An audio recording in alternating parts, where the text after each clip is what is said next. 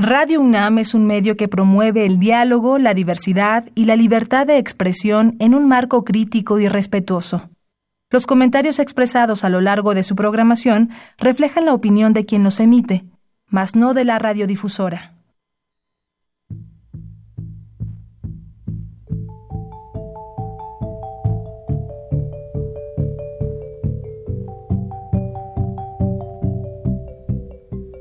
Radio Universidad Nacional y la Facultad de Economía presentan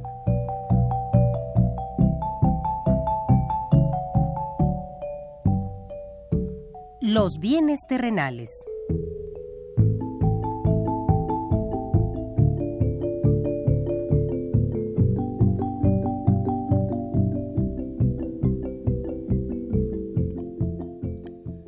Bienvenidos a este espacio radiofónico de la Facultad de Economía de la UNAM. Como cada semana, estamos aquí con ustedes para reflexionar sobre un tema interesante relacionado con la economía, la política, la cultura y las cuestiones sociales. En nuestra mesa de análisis participan destacados especialistas, quienes nos acompañan hoy en este estudio. Y como siempre, le invitamos a participar en este programa a través de sus llamadas telefónicas. Para nosotros es un gusto saber que usted desde su casa, desde su oficina o en el lugar donde se encuentre, se interesa en el tema que tratamos. Nuestro número 5536 8989. Repito con mucho gusto, 5536 8989.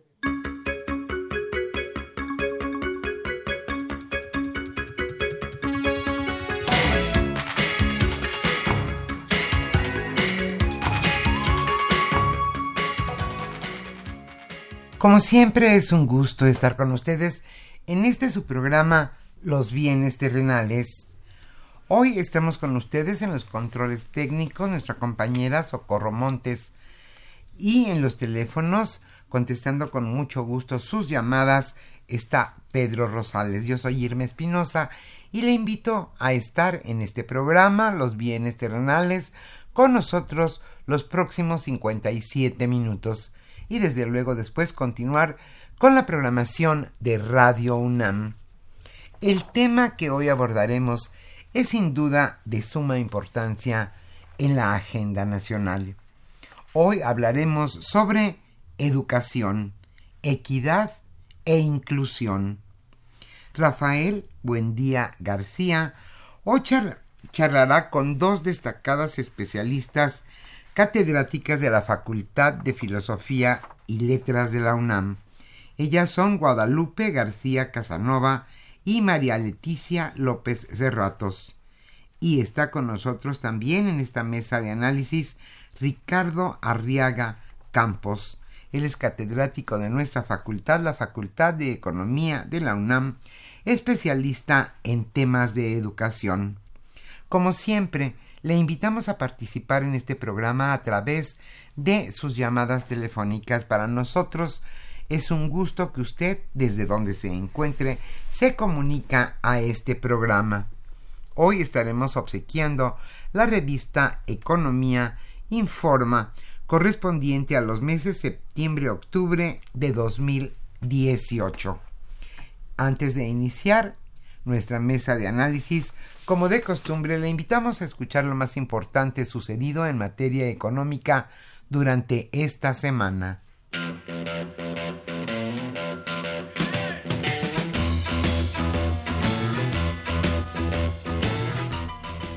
La economía durante la semana.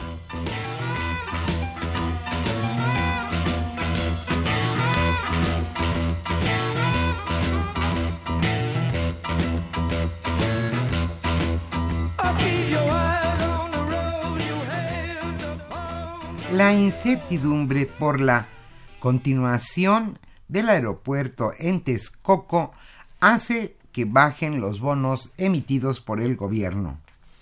El bono emitido por el gobierno para financiar el nuevo aeropuerto internacional de México, conocido como NAIM, presenta una afectación por la inquietud de los inversionistas sobre la continuidad del proyecto ante la consulta ciudadana que prepara el próximo gobierno. Esto lo señaló Gabriela Siller, economista en jefe, en jefe de Banco Base. Ella señaló que en la medida en que se especula más que no se va a llevar a cabo su construcción, sube la tasa de interés indicando que está bajando su precio. Es decir, que los inversionistas están soltando este bono.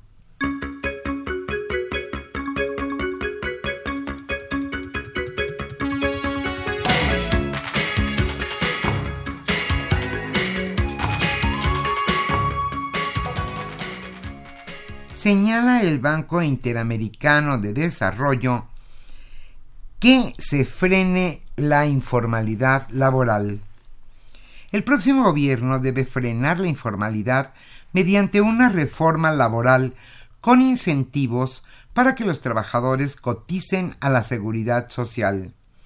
Esto fue señalado por David Kaplan, analista senior del mercado laboral del Banco Interamericano de Desarrollo.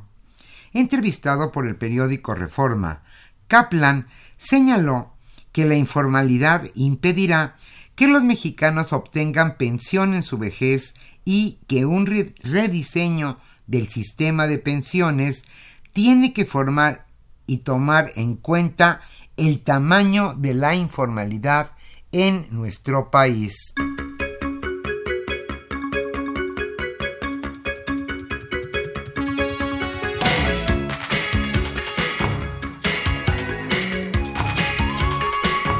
La volatilidad en los mercados es global.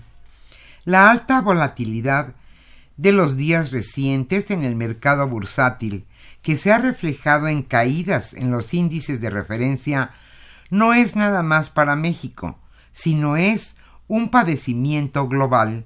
Esto lo señaló Javier Ruiz Sacristán, presidente de la Bolsa Mexicana de Valores. Esto que está pasando es un nerviosismo a nivel global ocasionado por varias, por varias razones. La guerra comercial, la inminente subida de tasas de interés en Estados Unidos. Pero esto no es solamente a nivel local, sino esto es mundial.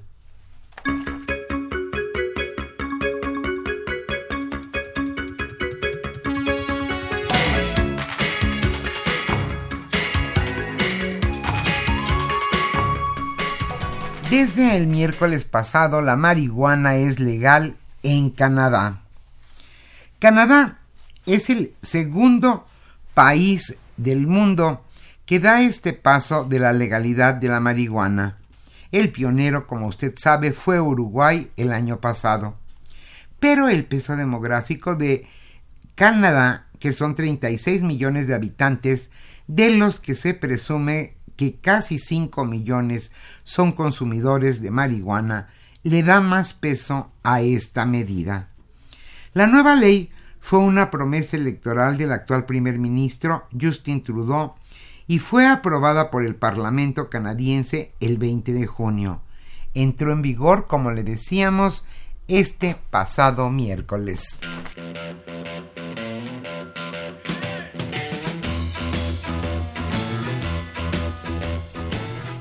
El tema de hoy...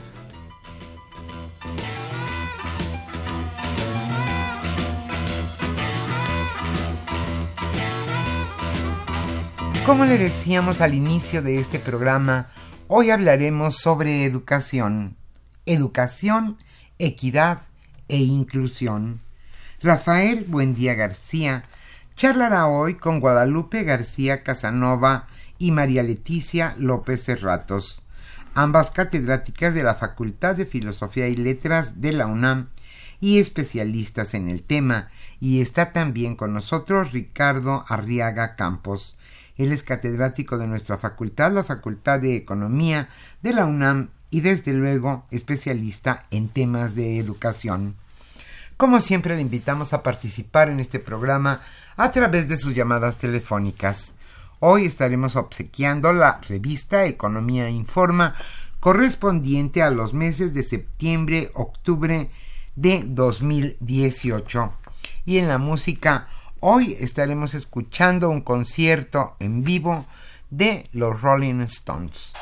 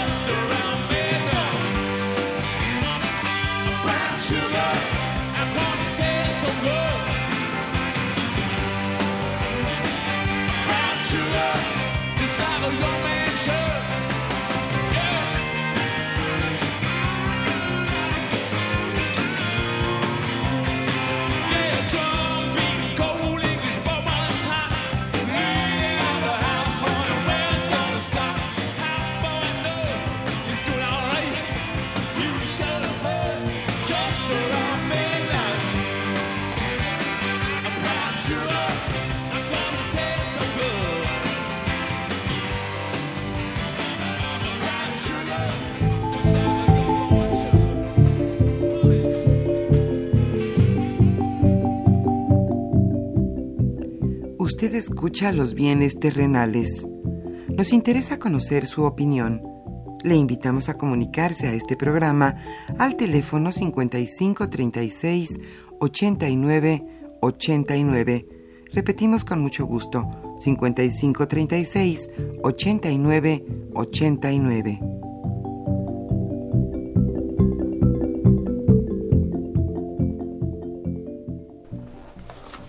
Buenas tardes, queridos radioescuchas. Una vez más, estamos los viernes en el programa de los bienes terrenales de la Facultad de Economía y de la Universidad Nacional Autónoma de México. Como fue prometido hace tres, cuatro semanas atrás, volvimos con el tema de la educación y ahora vamos a meter dos variables que tienen que ver con la equidad y la inclusión, pero retomando lo que habíamos estado charlando con nuestros invitados de aquella vez, que están de nueva cuenta, pero ahora sumamos a Guadalupe García Casanova, doctora de la Facultad de Economía, y ella es profesora investigadora de esa escuela. Vuelve a estar la doctora María Leticia López Cerratos, también de la Facultad de Filosofía y Letras, que fue nuestra invitada la semana pasada, el programa pasado sobre educación. Y bueno, de nueva cuenta Ricardo, ¿no? que es parte del equipo del programa de los bienes terrenales y su servidor, su amigo Rafael Buendía. Bueno, buenas tardes. Gracias por haber aceptado a charlar con nuestros radioescuchas eh, y platicar sobre la educación, la equidad y la inclusión. Ah, hace cuatro semanas veíamos que si había luz, ¿no? En la educación, a pesar de nuestros claros oscuros que existen en los cuatro niveles. Eh, Ricardo nos puso ahí unos datos bastante significativos sobre el lenguaje, que a lo mejor sería bueno que lo retomáramos para... Y veíamos que ahora, incluso en el nuevo gobierno que está a 45 días de tomar eh, ya posesión de su administración, hay un tema que están metiendo, que es la equidad y que es la inclusión. Y yo me preguntaba si antes no existía eso.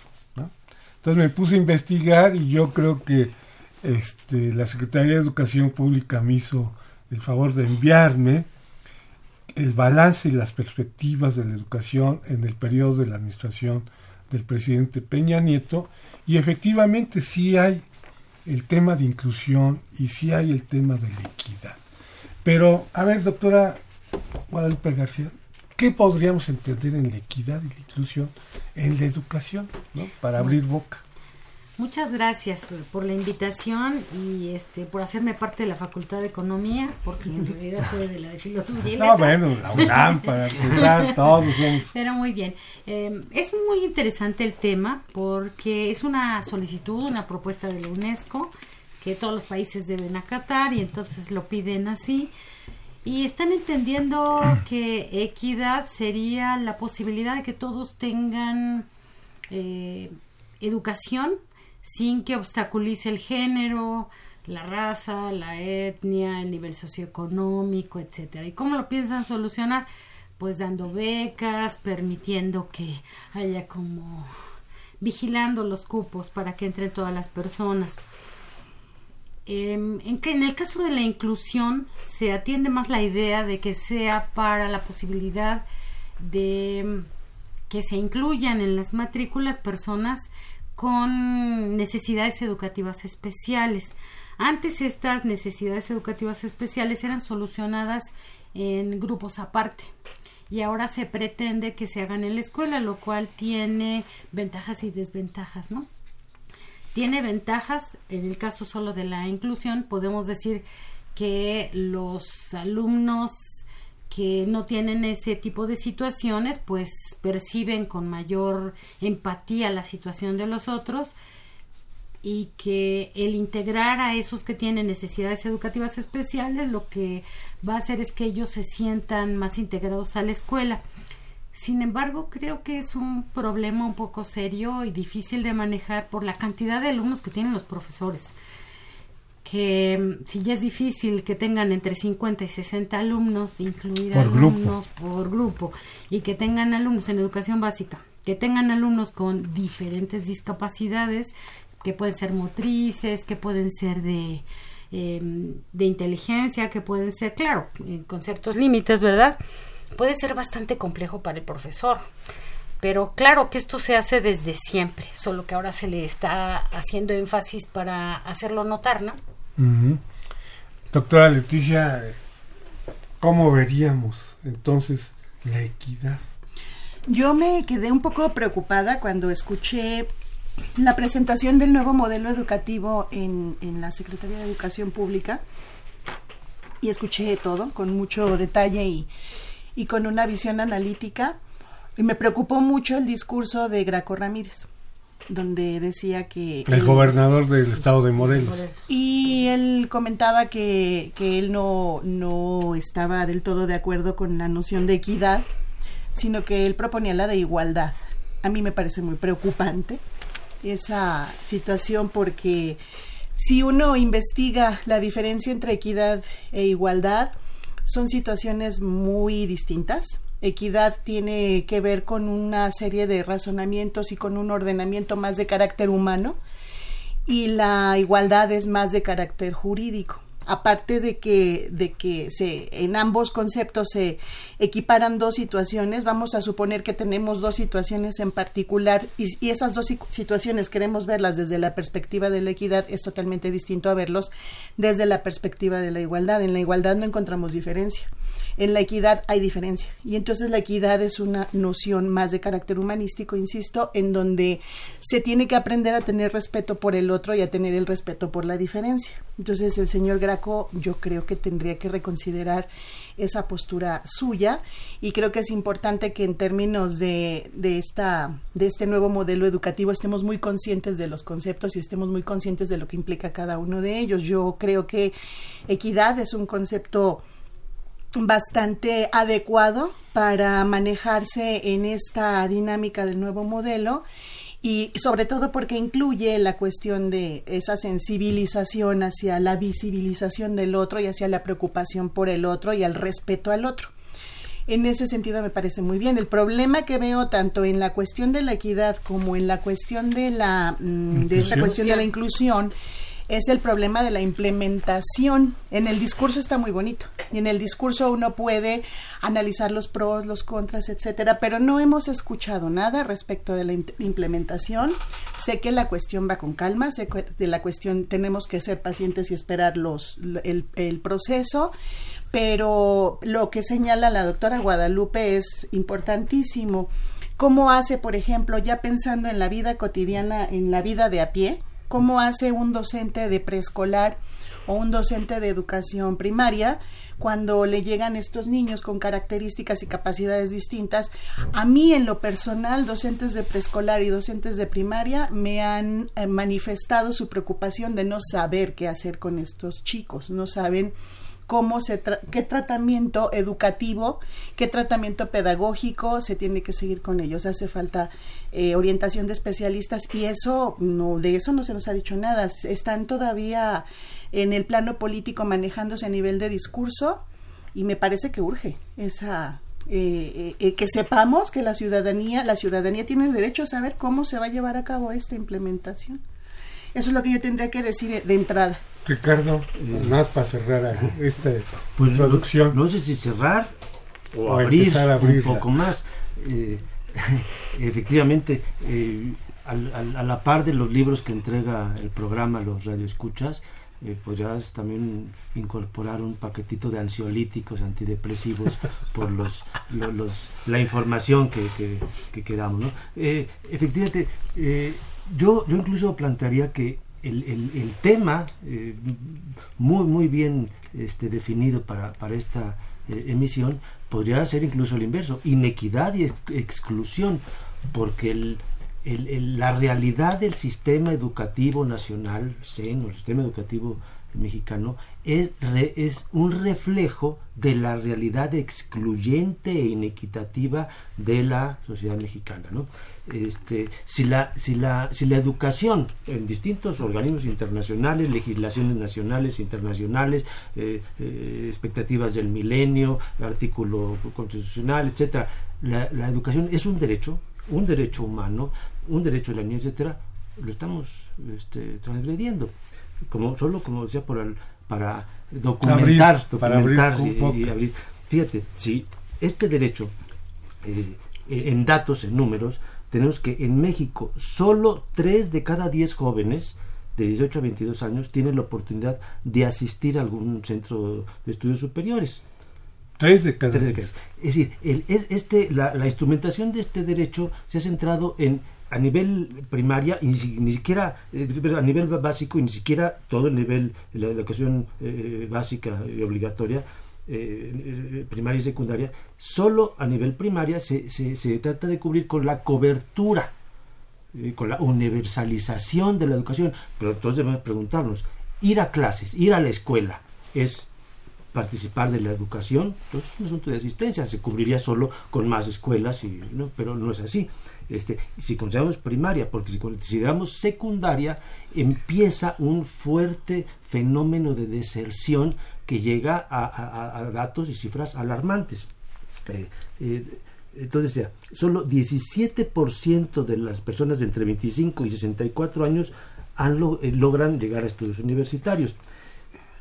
Solo el 1% de los mexicanos de este rango de edad tienen una maestría y menos del 1% un doctorado. Pero si consideramos este, ya solo los jóvenes que deben estar en la educación eh, media, uno de, uno de cada siete adolescentes que cursan el bachillerato deja de estudiar, eh, de acuerdo con datos del, del INE, Instituto Nacional para la Evaluación de la Educación. Solo en el ciclo 2014-2015, cerca de 700 mil alumnos de bachillerato desertan de las aulas. Eh, eh, Por diferentes causas. Eh, hay una feria, vivimos en una feria de datos. No tenemos un, un, análisis preciso y único. Algunos, algunas instituciones argumentan el problema económico por razones económicas, eh, incorporación de los, de los menores a las responsabilidades eh, eh, económicas de la familia, pero otros, otros, otros fuentes indican un problema de desinterés.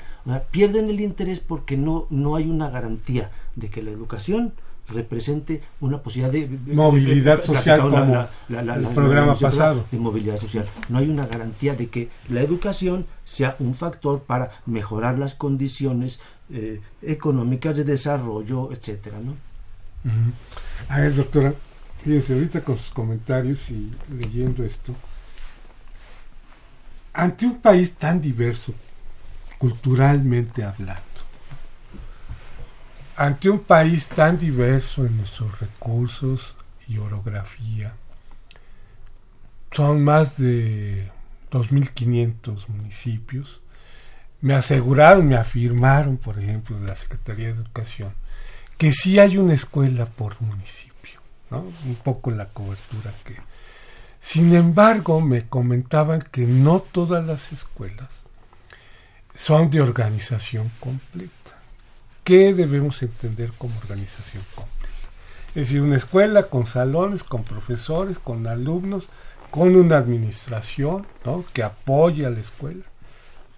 Prácticamente estamos hablando de un 40-45% de las escuelas que no son completas. ¿Cómo se nos vuelve la equidad cuando ni siquiera nuestros centros educativos tienen las mismas condiciones ¿no?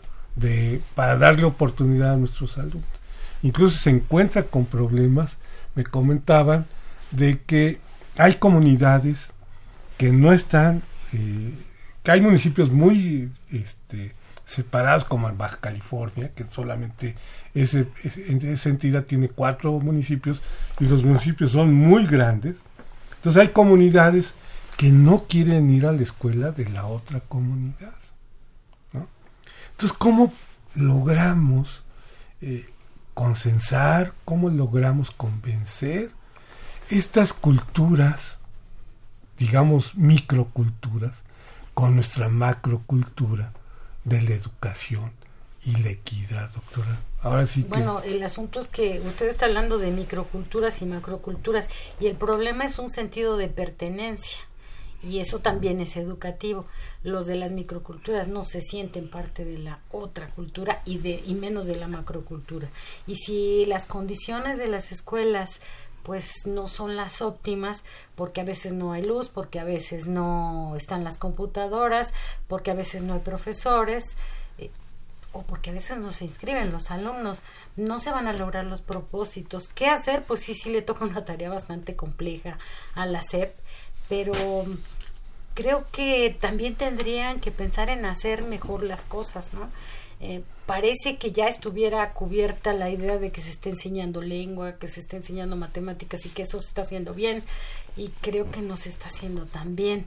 Hay que pensar en que podrían mejorarse las cosas. Entiendo y me parece muy loable la, la labor y que eh, el intento es nada más que puede mejorarse, puede hacerse mejor porque los alumnos llegan a la universidad con pocas habilidades lingüísticas, ¿no? Y sí necesitamos que puedan escribir, que puedan leer, que entiendan sutilezas argumentativas, que es lo que corresponde al dominio de su lengua, y no las tienen, por ejemplo. Y en matemáticas la situación está igual, que son cuestiones de revisión, por ejemplo, en las pruebas PISA, enlace y demás, en las que se tiene que ver con cuidado cuál es el universo de conocimientos, cuál es la forma como se está evaluando y demás, porque luego se hacen eh, gala de los resultados, de los muy malos resultados que tenemos y el asunto es que quizá las formas de evaluación no son las adecuadas, ¿no? Pero eh, para los alumnos o para los profesores, para ya me perdí. Para, ambos. Para ambos, sí. La evaluación que está haciendo a los profesores no es la adecuada. No se puede evaluar un desempeño con una prueba de opción múltiple que evalúa saberes. El desempeño se tiene que evaluar con observación en clase y con una cuidadosa rúbrica bien diseñada. Incluyendo entonces las condiciones en las que se está impartiendo la enseñanza. Claro, todo eso se tiene que ver. A ver, entonces, ¿qué es lo que tendríamos que hacer como tú mencionabas, no a nivel de discurso, Leti, está muy bien los conceptos. Pero ¿cómo podríamos desdoblar estos conceptos para crear una política educativa?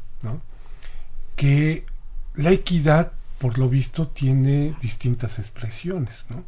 Una es la enseñanza, otras son las culturas, otra es el reconocimiento de los otros, ¿no? Todo este tipo de cosas. ¿Cómo entonces doblamos ese concepto de la equidad? Teniendo en cuenta que la equidad parte del principio de, del respeto al otro, uno tiene que ver en dónde vive, en qué condiciones vive y cómo se da eh, este contexto de enseñanza del otro. Hablando concretamente de las comunidades, me hicieron ustedes acordarme de los profesores que en época colonial en México, los profesores de órdenes religiosas, tan cotizados profesores de órdenes religiosas que eran llamados los profesores leguas, que eran los que manejaban las lenguas indígenas para eh, efectos de evangelización. Eran muy cotizados porque eran muy poquitos yo creo que en la actualidad se sigue padeciendo lo mismo. Es imprescindible, por ejemplo, para entrar en el corazón de una comunidad y de verdad tener eh, mecanismos eficientes de educación, habría que buscar antropólogos y habría que buscar algo así como profesores leguas, es decir, gente que supiera, que tuviera la sensibilidad que tiene el antropólogo para tener un conocimiento pleno de esa comunidad, conocer la lengua, y saber qué necesidades tiene para saber qué formas de implementación del mentado nuevo modelo educativo convienen a cada lugar en específico. Entonces, eso me parece fundamental y me parece fundamental también, por otro lado, pensar en que es necesario eh, mirar con, con, lupa los programas, ya no tanto estar viendo desde afuera el modelo educativo, sino entrar al corazón de los programas de materias, de asignaturas, etcétera, para que, como dice la doctora Guadalupe, darnos cuenta de qué es lo que está fallando en términos de contenidos y en términos de cómo se enseñan esos contenidos y en términos de qué resultados están obteniendo con esos contenidos, ya no digamos en todas las áreas de la educación. En la cuestión de la lengua, yo me centro en lo que en lo que conozco que es la cuestión de la lengua creo que los programas tienen uh, son muy ambiciosos en muchos sentidos. Los programas relacionados con lengua en los en cualquiera de los niveles educativos son muy ambiciosos son muy de superficie y se están olvidando de la estructura básica fundamental que se precisa para que todos estos eh, todas estas habilidades lingüísticas todas estas habilidades de carácter comunicativo sean exitosas y eficientes y nos estamos olvidando de la infraestructura de cómo funciona la lengua. Eso hace que el discurso se venga abajo, eso hace que los muchachos no tengan el menor conocimiento de cómo emprender un escrito de cinco líneas, por ejemplo. A veces les aterra. Y eso está incidiendo en los bajos índices de titulación, por ejemplo, en la universidad. Digamos que la, la coronación del problema está ya, ya el drama, el drama culmina cuando votan una tesis y dicen no puedo, no puedo continuar. Y entonces creo, o sea, si estamos hasta arriba, estamos en la superficie, en, la espuma de todo este problema educativo que tenemos en el país y no nos estamos abocando a la revisión de los contenidos de los programas y a una revisión profunda de los mecanismos didácticos que exige, eh, eh, que, que, se exigen para que con, de manera exitosa los muchachos puedan manejar habilidades lingüísticas. Eso, digamos, acá en la, acá en, en la ciudad. Ya no ya no quiero ir más allá en la cuestión de las comunidades porque me parece verdaderamente indignante, me parece abrumador que se diga que los niños en las comunidades van a ser, las comunidades indígenas van a ser trilingües, van a manejar su lengua, van a manejar el español y van a manejar el inglés. ¿Para qué diablos quieren manejar el inglés? Primero hay que buscar profesores que sepan la lengua, la lengua de la comunidad. Hay si la comunidad, por respeto a la comunidad, si la comunidad lo requiere, si la comunidad lo necesita, ver qué necesitan aprender, si necesitan aprender español, perfecto. Pero ¿para qué quieren aprender inglés si no saben si jamás en la vida lo van a utilizar? Sacan en un video promocional de la presentación del nuevo modelo educativo a una niña indígena diciendo que va a ser trilingüe y que va a hablar inglés para dialogar con niños de otros países. ¿En qué momento de su vida va a ser esa criatura eso? ¿Me, me explico? No deja de, indignar, de indignarme. La, la, verdad es que es muy complicado y la verdad es que siempre he creído que es necesario mirar con lupa los programas, sus contenidos y sus formas de enseñanza y tomar en cuenta el espacio de formación, el espacio de educación, para saber qué es lo que requiere la gente que se está formando con esos programas, en los contextos específicos que se está formando. Bueno, vamos a hacer un paréntesis y ahorita regresamos contigo, Ricardo, para hacerte una pregunta muy específica. Gracias.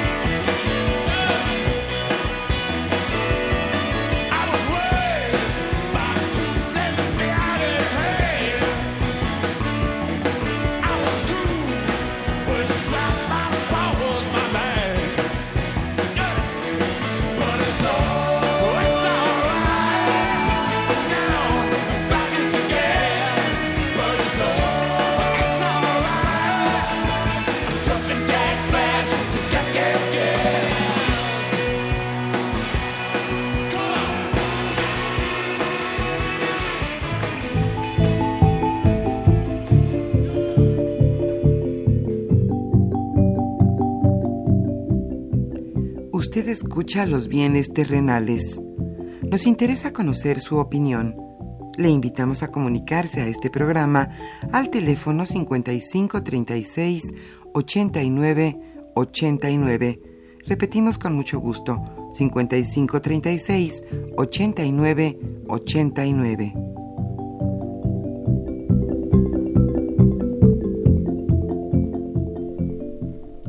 De nueva cuenta estamos aquí con programas de los bienes terrenales. Bueno, hay una pregunta que te quiero hacer, eh, Ricardo, a raíz de los comentarios de Leticia. No estamos excluidos de la globalización, ¿no?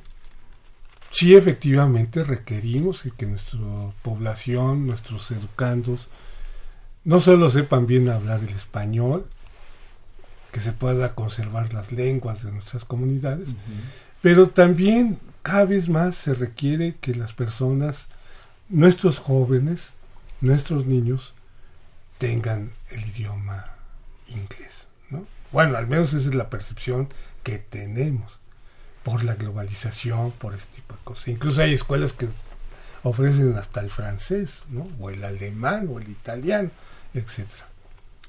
Pero aquí con nuestras comunidades, ¿no sería excluirlas? Sí, pero además es una ilusión el, pretender que eh, eh, porque se llevan eh, nueve años clases de inglés, se tendrá algún dominio de esa lengua, ¿no? No digamos la, la, la enseñanza en las sesenta y tantas otras lenguas de México que salvo algunos programas muy focalizados en algunas regiones, realmente hay incluso libros de texto. Entonces hay, hay eh, un, fenómeno de exclusión local. Deja tú el, hacia lo global. ¿no? Nuestras, nuestras clases de inglés reflejan muy bien lo que pasa en, toda, eh, en todo el sistema educativo, en todas las disciplinas. Es decir, nueve años de cursar esa materia este, mitificada de, de, de, segunda lengua, de idioma, eh, nos lleve a que al término no se tiene un dominio ni siquiera este, mínimo, por supuesto, como pasa con otras, eh, otros asuntos de la educación, eh, música, ¿cómo, cómo, cómo pretendieron que íbamos a, aprender, a desarrollar habilidades musicales? Con una flauta de 20 pesos de la papelería y amenazando el, Estas oído, actividades artísticas. El, oído de la familia y de los vecinos, ¿no? Este, deportes, ¿cómo, cómo, cómo nos desarrollamos en las materias de, la materia de deportes? Pues dándole vueltas al patio si hay patio en la escuela, ¿no? Entonces, yo quería retomar y apuntar que eh, el, problema, bueno, uno de los problemas, quería yo hacer un decálogo de los de los problemas eh, que, marcan la exclusión e inequidad de la, educación médica. Eh, afortunadamente el término decálogo no se limita a 10, porque si no, no alcanzan los puntos. ¿no? El, entonces el principal problema es que hemos creído que educación es cobertura y no estamos atendiendo el, el problema del rezago escolar que es dramático es decir, ya al, llegar a, secundaria, la mitad de los, entre secundaria y prepa, la mitad de los jóvenes, niños y jóvenes que debían estar en la educación, ya desertaron. Si consideramos, desde hace rato, secundaria, eh, eh, eh, preparatoria y educación superior, al año desertan un millón de jóvenes del sistema educativo. tenemos el problema, ¿no? y es un millón de jóvenes que están ahí eh, eh, en, espera de oportunidades que ya no las tuvieron, de herramientas que ya no tuvieron. Bueno, vamos a hacer, les invito a que leamos a nuestros radioescuchas para ver si podemos contestarles algunas inquietudes. Jesús Ríos de la Miguel Hidalgo. ¿Qué efecto tiene la equidad en la igualdad de condiciones y posibilidad y posibilidades la diferencia que introduce entre los estudiantes el llamado círculo oculto. Josefina Cruz de Whisky Lucan, muchos jóvenes últimamente han abandonado los estudios para meterse a trabajar, pues ven un futuro incierto, lo que tú mencionabas. Hay mucho embarazo en adolescentes, no los orientan o qué, qué pasa ahí también, ¿no? En nuestro sistema educativo. Eh, Aurelio García de Tlanepantla, necesitamos la educación moral.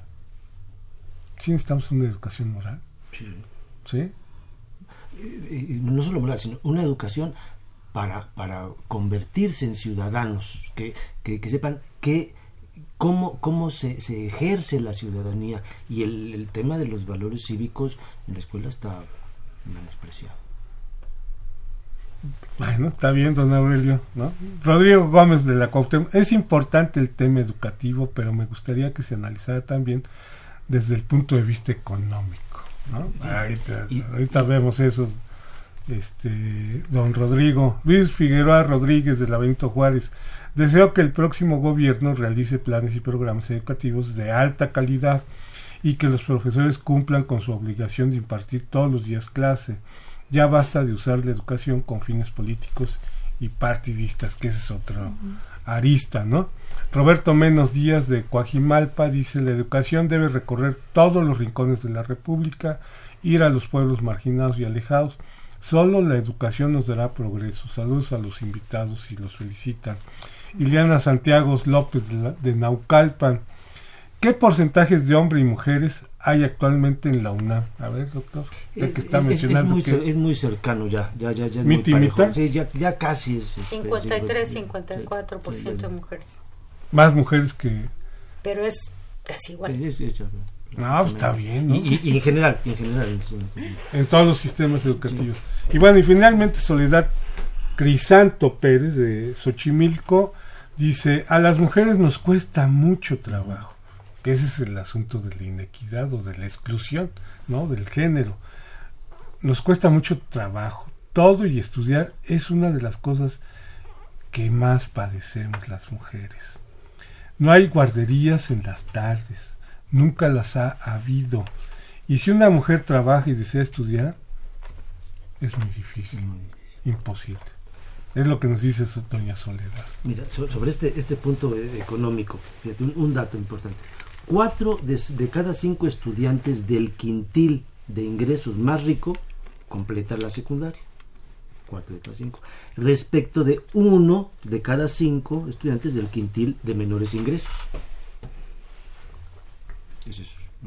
Ahí se refleja. O sea, las condiciones económicas son, determinantes. Determinan la exclusión. Y por supuesto que en el caso de las mujeres hay, hay una doble eh, exclusión, porque su, su carga laboral no remunerada dentro del hogar eh, les, les dificulta o impide la continuación de los estudios. O sea, o sea este problema del, económico se, se eh, duplica en el caso de las mujeres y por el grave fenómeno que tenemos de embarazo adolescente, que eh, clausura las posibilidades de continuación de la educación en las, en las mujeres. Y se triplica entonces cuando es una mujer y es de una etnia, ¿no? Sí, desde luego. Sí, hay que ver el fenómeno desde dentro y desde fuera, desde dentro de, las, de la institución educativa y desde fuera. Desde fuera hay muchísimos factores de carácter económico, de carácter cultural, de, de toda índole que dificultan el acceso a la educación. Y desde dentro también mm, vamos a volver a lo mismo, eh, la, la falta de comunicación que tenemos los docentes con los jóvenes de lo que veníamos platicando hace rato es también abrumadoramente preocupante. Y también la, esta posición eh, vertical que tenemos los profesores de, de descalificar la, el trabajo del estudiante porque tiene problemas de comprensión lectora o tiene problemas de escritura o tiene problemas de cualquier índole, no tenemos esa capacidad y esa posibilidad de tratar de entender qué es lo que está causando esa problemática, desde dónde la vienen arrastrando y qué es lo que está condicionando su desempeño. Entonces pienso que desde dentro, y volviendo al tema de lo lingüístico y del desarrollo de las habilidades comunicativas, tenemos allí un problema severísimo desde dentro que no hemos sabido cómo resolver y que desde luego las instituciones no están buscando cómo resolver y creo que allí hay un problema enorme. Vuelvo a la analogía de la espuma del mar, ¿no? La, espuma es, son todos los problemas preocupantes que se revelan en el discurso y desde dentro no estamos haciendo nada. Y la exclusión es gravísima, la exclusión es gravísima. En una facultad como filosofía y letras, por ejemplo, una, un, un rasgo que te pone por encima de los demás es tu capacidad de lectura y tu capacidad de comprensión lectora y tu capacidad de argumentación y tu capacidad de elaboración de discurso escrito, etcétera. Y quien no lo logra hacer se va quedando atrás y se va quedando atrás y no hay mecanismos para rescatar a esos estudiantes y terminan por irse. Esas también son formas de exclusión. En hablando también de los contextos indígenas, los jóvenes indígenas que tienen acceso a la educación superior, que llegan a la universidad, eh, tienen una serie de problemas distintos que en, en, relación con las habilidades lingüísticas que tampoco están siendo atendidos. Son es un problema de muchísimas aristas y que tendría que exige la confluencia de muchísimos especialistas. Esta cuestión que señalan también las, las eh, mujeres que tienen hijos y que no hay manera de tener acceso a la educación porque no hay forma de resolver la vida afuera, no hay forma de resolver la educación de los niños, la atención a los niños. Bueno, mm, hay una una propuesta que parece que está dando mucho éxito en la Universidad Autónoma de la Ciudad de México. Hay guardería para las madres que lo requieren para la realización de sus estudios. Eso debería ser una opción amplia porque es abrumadoramente preocupante la cantidad de jóvenes que están teniendo hijos, que están de madres solteras o de familias muy jóvenes que requieren este tipo de, soluciones. Es un problema enorme. Guadalupe, ¿qué comentario tendrías? Pues las preguntas Ahora sí como solidarizándote con el género. Pues sí. Las, las preguntas son todas muy interesantes, pero tenemos poquito tiempo, así que me voy a ir por respuestas desde mi punto de vista que, que me hicieron hacer notar la primera pregunta como muy importante. ¿Qué efecto tiene la equidad sobre la igualdad de condiciones? Y la equidad se queda en el discurso. Y lo que en realidad se necesita son mejores sueldos para los profesores, mejores sueldos para todos, porque los papás tendrían una mejor educación con un mejor sueldo. Los papás se tienen que ir ambos a trabajar y tienen dificultad para poder solucionar todos los problemas que requieren en su casa. Así que la igualdad de condiciones en el terreno económico me parece que sería un principio y luego ya nos vamos con todo lo pedagógico. Pero es cierto, la idea de equidad se está quedando en el discurso y eso es muy triste. Ahora, pensar que la equidad se va a solucionar con acceso a la educación, ya hemos visto que no se soluciona. Tenemos que pensar en otra cosa, en hacer una mejor escuela, en pensar en un ideal de ser humano más claro para poder dirigir todo el sistema educativo nacional. Y esto implicaría que es cierto, ¿verdad? Tenemos mucho trabajo que hacer, pero creo que a todos nos gustaría participar en hacerlo. A nosotros nos importa, ¿verdad? En cuanto a las mujeres, que sí es más trabajo el que tienen y que mm, se ven eh, muchísimos casos de embarazo adolescente, ¿cómo solucionarlo? Pues esto depende en, qué clases, en qué grupos etarios se está dando el embarazo adolescente, porque ahora lo que está sucediendo también es que ya no se quieren casar, no se quieren, no quieren tener hijos y tienen perrijos o gatijos, ¿verdad? En lugar de, de tener una familia porque les da miedo las condiciones económicas de nuestro país no están dando la seguridad a los estudiantes de que cuando egresen van a tener un trabajo seguro y van a poder eh, formar una familia, educar bien una familia, porque las condiciones son inciertas, ¿no? Así que hay muchos, muchas aristas eh, que implican causas del problema educativo que tendremos que solucionar. Y claro que nos interesa ver cuál es el ideal de ser humano y cuáles son los problemas de universo de conocimientos y de formas de enseñar y de formas de evaluar, que también es importante, pero hay que atenderlas todas. Mm, bueno, déjenme darle pie a otras llamadas de nuestros radioescuchos. El licenciado Emilio Avilés. ¿Por qué no se hace un estudio comparativo de cómo se educaba a los niños antes y cómo se les educa ahora? La primaria es básica para los niños, los profesores deben estar mejor preparados. Gracias, don Emilio. Norma Sánchez es una docente, es colega, es de Tlalpan la persona que dice horrorizar, que dice horrorizarse de que se plantee que los niños aprendan inglés. No, yo lo dije, eh, doña Norma. Este, creo que es un grave error no acercar a los niños desde pequeños a distintas lenguas, sobre todo al inglés, es la lengua franca en nuestra época. Pero la doctora Leticia se refería a los chicos de las comunidades étnicas, doña Norma, pero bueno, ahorita pasamos a eso. Esperanza Castro, debe haber un análisis serio sobre las escuelas normales de todo el país. ¿Cómo está eligiendo los candidatos a profesores? Es difícil que una persona sin cultura transmita conocimientos. Esto solo lo digo sin querer ofender a nadie. Es solamente una idea de lógica elemental. Gracias, doña Esperanza. Jorge Aguilar, también de Tlalpan, la educación en México se encuentra en un estado grave. El sistema está fallando a los niños, niñas y jóvenes del país al no garantizar su derecho a la educación gratuita, laica, obligatoria, universal y sobre todo de calidad. Y Jorge mm, Morán nos dice de la Gustavo Madero, realmente, y es una pregunta, ¿qué efecto tan nocivo y destructivo están ejerciendo las, los portátiles electrónicos sobre las mentes de los estudiantes? Y otra pregunta, ¿y qué me dicen de las disciplinas, los valores, los principios y el grado de dificultad que deben superar y no facilitar todo? Yo tengo 43 años de experiencia. ¿Qué comentario tienen a su colega, a don Jorge?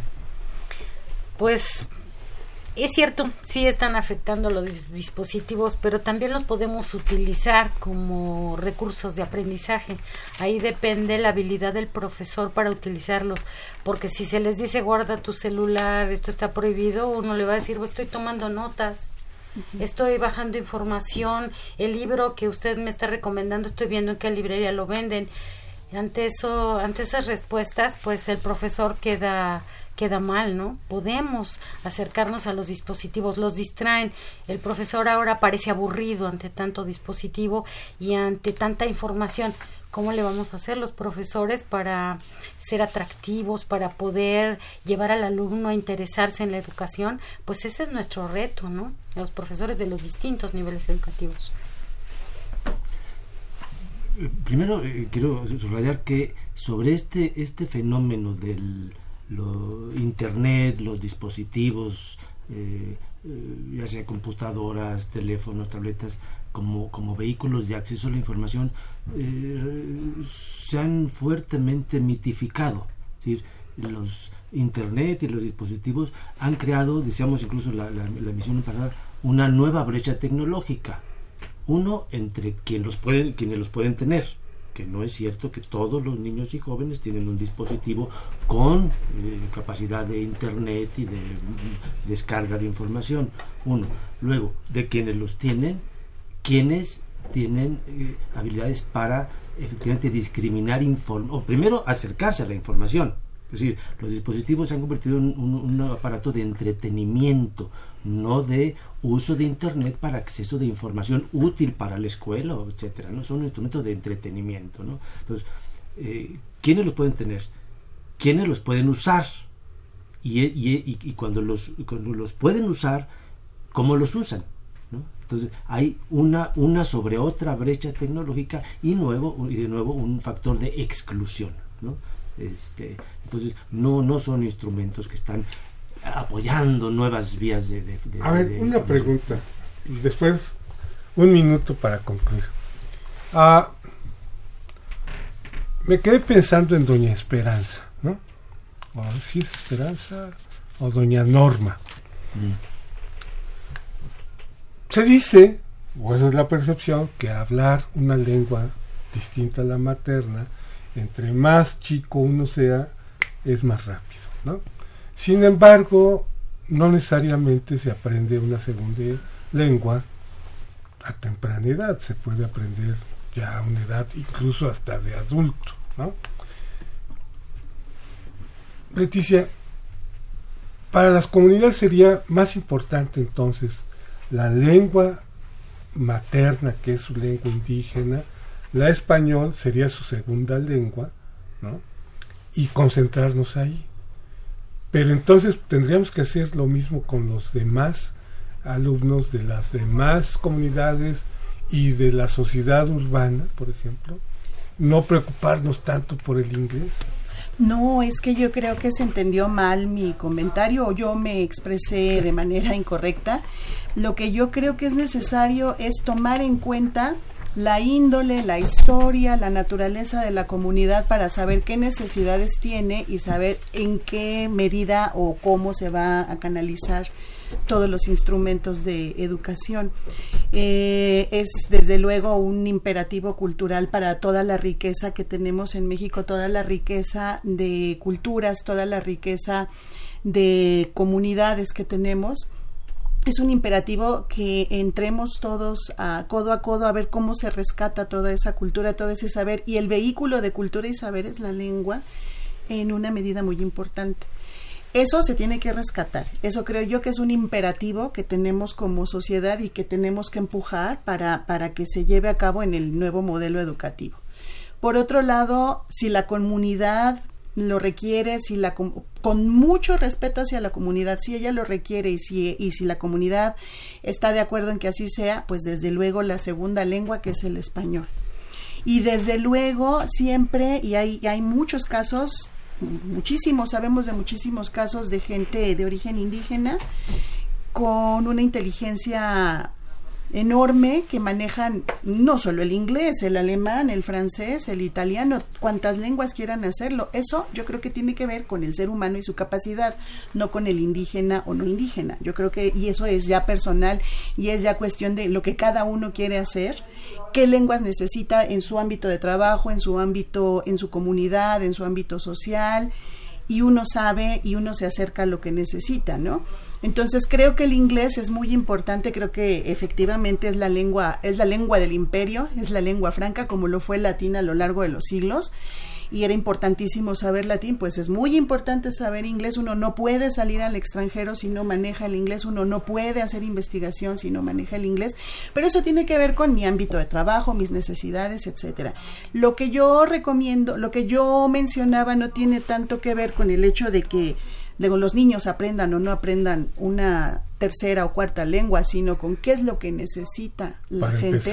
Exactamente. Y lo que necesita es su propia lengua y lo que necesitamos en la ciudad, por ejemplo, es el manejo del español.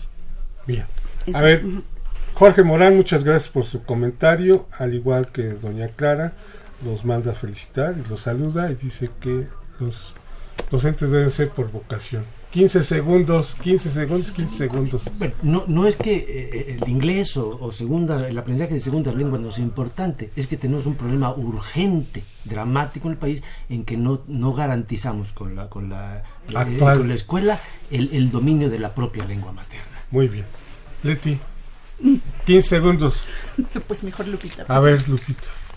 Conocer el lenguaje a profundidad está relacionadísimo con el pensamiento el lenguaje es una herramienta y si no afinamos esa herramienta no vamos a pensar bien y tenemos que elegir primero nuestra lengua materna y si los indígenas tienen el sotzil o el que ese primero y luego la segunda lengua para nosotros sería la primera el español. Después el inglés. Y después el inglés y después los que quieran. Es más, incluso se están utilizando las lenguas para tratar de evitar el Alzheimer.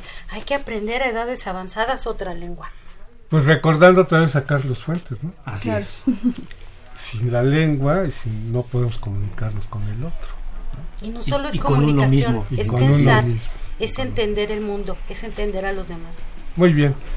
A ver, ahora 15 Segundos. no, bueno, que, que los dispositivos móviles tienen que ser eh, ya vistos con mucha seriedad y tenemos los profesores el compromiso de ver cómo resolver esta brecha generacional y comunicacional y aprender a respetar a los jóvenes cuando están mirando un teléfono, muy frecuentemente están haciendo cosas distintas a lo que nosotros nos imaginamos. Somos unos, unos malpensados. Gracias, queridos radioescuchas, y nos vemos el próximo viernes en los bienes terrenales de 12 a 1. Con, esperemos contar con su presencia.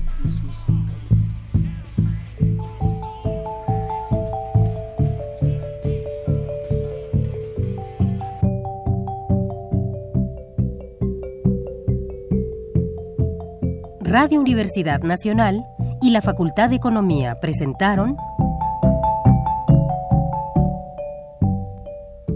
Los bienes terrenales.